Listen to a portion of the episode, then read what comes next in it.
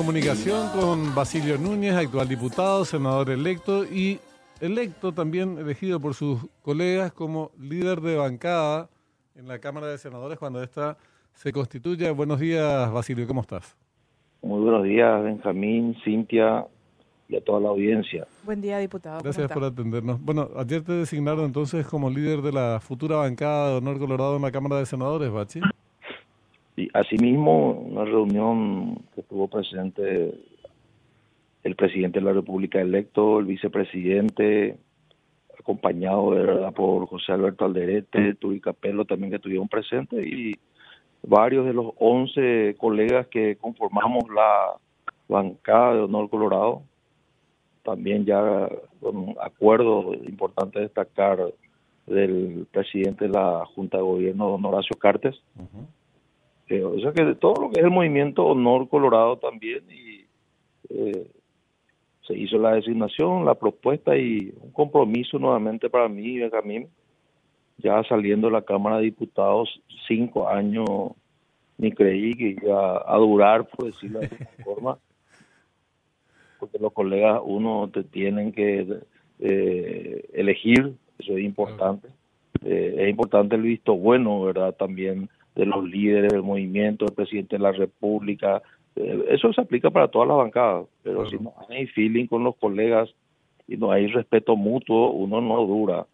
Y, y bueno, y creo que de alguna forma también cumplimos en la Cámara de Diputados y agradezco el reconocimiento de, de, los colegas, de todos los presentes, la confianza nuevamente del Ejecutivo y, y, vamos a cumplir. Yo sé que en la Cámara de Senadores Benjamín y Cintia no voy a ser un senador más, entro con ese compromiso, a ser la voz del partido y defender los, las propuestas y proyectos del gobierno. ¿Cómo observas, eh, Basilio, la dinámica que vayan a tener las diferentes bancadas en el sentido de lograr proponer un esquema de, gobernabilidad para el próximo presidente? Mira, yo suelo analizar y le decía ayer al presidente electo, ¿por qué, no, ¿por qué yo tengo que chantajear con el tema de la gobernabilidad? Yo tengo la obligación, siendo legislador, de asegurar al presidente de la República gobernabilidad. Yo no tengo, si yo estoy haciendo una oposición responsable, yo estoy dando gobernabilidad. Ahora, si estoy haciendo una oposición irresponsable, como fue este periodo, eh, hasta diríamos la oposición, entre comillas, en el Senado, donde aprobaron, hoy ejemplos, repartijas para supuestos pseudo campesinos, hasta en connivencia con el Ejecutivo, no, no hay gobernabilidad hay connivencia, connivencia para la repartija de gente que viene cada año a extorsionar al Ejecutivo. Sí, y también tenés el caso del periodo anterior, del ciclo constitucional anterior del gobierno de Horacio Cartes, en donde la, eh, la oposición practicaba un, un mecanismo eh, destituyente permanentemente eh, en, forma constante desde los medios de comunicación, aliados a los medios de comunicación o siguiendo líneas de ciertos medios de comunicación como ABC, tenía una línea de carácter destituyente, por momentos golpista, generando todo tipo de incidentes. En ese sentido, con, más, más con relación a esto que te estoy mencionando, me parece que va la pregunta de, de Cintia de cómo eh, evitar que se reproduzcan este tipo de de, prácticas políticas tan nocivas para la estabilidad política del país y en consecuencia para el Paraguay, para todo el Paraguay y sus habitantes en este periodo de gobierno. Y probablemente la fórmula sea buscar acuerdos con determinadas bancadas, empezando por los colorados, en, y ejercer la mayoría, ¿verdad? O Cruzada Nacional, que ahora se convierte en un actor eventualmente protagónico también de ciertas alianzas, Basilio. Y mira, eh, yo entendí bastante bien la, la pregunta y faltaba agregar también algo a la de Cintia. Ahora con esta designación de por sí me da la capacidad de que podemos entrar a hablar ya en nombre de la bancada con los diferentes colegas, no ya a título personal, de ayudar en la gestión hasta el vicepresidente electo eh, Pedro Aliana, que de por sí culminó exitosamente con el apoyo de todo el movimiento, eh, en diputados, donde llevábamos la presidencia de la Cámara y otros espacios, ya hablando como partido. Y le decía nomás que hay el análisis que hay que hacer acá en el Senado también, que va a ser un Senado diferente del que sale.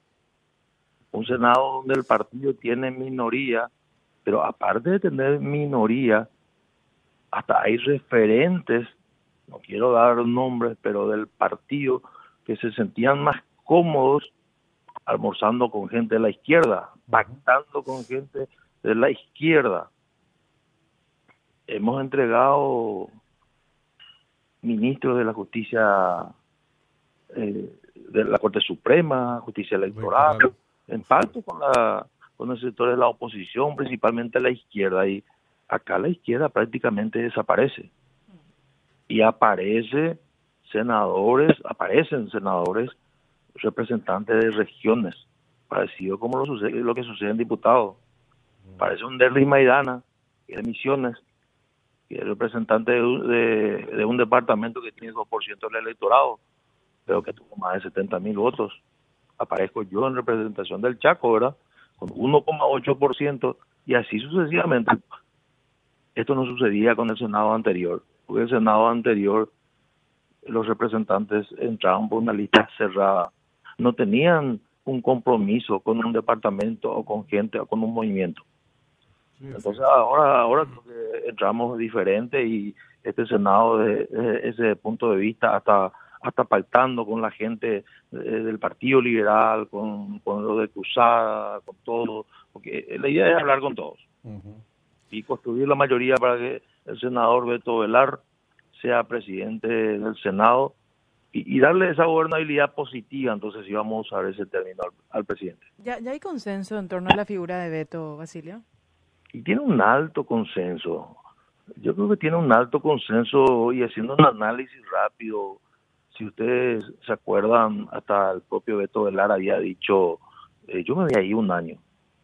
Y agradezco la confianza del presidente de la República, del presidente del partido, del movimiento. Entonces, por ser el número uno en la lista por estar en quinto periodo y le ofrecimos a, los colegas del partido el, próximo año. Pero ¿qué pasó?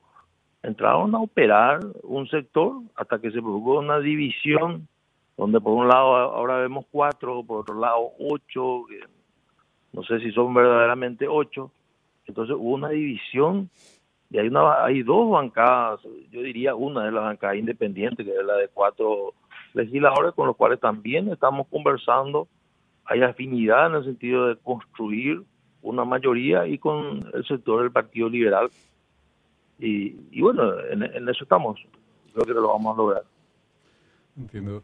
Eh, pasamos a otro tema que también es de muchísimo interés nacional, caso IPS. Sabemos que vos eras uno de los que sostuvo la, el, planteamiento de exigir, reclamar la, la destitución de, de, Bataglia. La verdad que la cantidad de denuncias es, abrumadora, es, impresionante. De indicios como mínimo, si no de pruebas, como mínimo de indicios que deberían dar pie a una al inicio de una investigación fiscal. Sin embargo, el Ministerio Público no está tomando cartas en el asunto. Además de la destitución de Bataglia, que probablemente no se concrete porque Marito en eso es bastante obstinado en mantener a sus leales, vaya uno a saber, puede especular, puede, podemos especular por qué eh, las instituciones deberían intervenir. ¿Cómo, cómo, ¿Cómo ves el hecho de que el Ministerio Público no esté interviniendo en casos que afectan a un millón quinientos mil paraguayos, que somos los que estamos directa o indirectamente vinculados al IPS? Mira, eh, en principio el que no está interviniendo también es el Ejecutivo. el Ejecutivo, el ejecutivo eh, tiene todos los requisitos para ser restituido. No es lo pedirle la renuncia, para ser restituido. Y creemos ya que en la Cámara de Diputados la próxima semana se va a presentar un proyecto de declaración. Y yo te diría, en el Senado donde voy a estar probablemente va a ser mi primer proyecto. No, no importa que continúe un día, hay que dar el mensaje a la ciudadanía de que nosotros en ese Parlamento vamos a tener una nueva visión. Eh, no puede ser esos llamados que se están haciendo. Eh, jugando con los recursos, robando, hasta diría yo, los recursos de los asegurados. Y mira, no te sorprendas que se prepara una gran movilización, según estoy escuchando, de asegurados de, de IPS. Ya nadie se está callando y eh, están abusando llamados para empresas de limpieza que quieren hacer plurianual, faltando un mes y medio, eh, lo otro que quedó ya sin efecto a 10 años, eh, para todo. Entonces, eh, es algo que investigué utilizando eh, combustible de aviación, creo que por casi 7 mil millones de guaraníes en 13 meses. En ese mismo periodo usaron 700 millones para combustible de ambulancia. Entonces, es una risa. Yo te diría que estoy seguro que eso, esa, esa, ese combustible se usó para una campaña política. Altamente probable, así mismo. Altamente probable, entonces de todas formas, vos sabés que es cierto lo que decís, la responsabilidad política directa es del Poder Ejecutivo, de ahí, de ahí parte todo. yo decía, ¿te acordás cuánto tiempo lo mantuvo a PETA? Y, y fue necesaria una, una crisis social eh, para que lo saque, lo mismo que a Mazzoleni. Se está, acercando, se está acercando una crisis social en, en el Instituto de Previsión Social. Mira, yo, yo, yo veo y mucha gente está visitando el Parlamento, a gente de diferentes partidos, y nosotros no podemos estar callados. Eh, y, eso. Sí, es así. Bueno, te agradecemos mucho por el tiempo. Vamos a seguir conversando. Adiós, adiós. Basilio Núñez, diputado de, de Honor Colorado, por Honor Colorado, líder. Eh, Electo líder allá.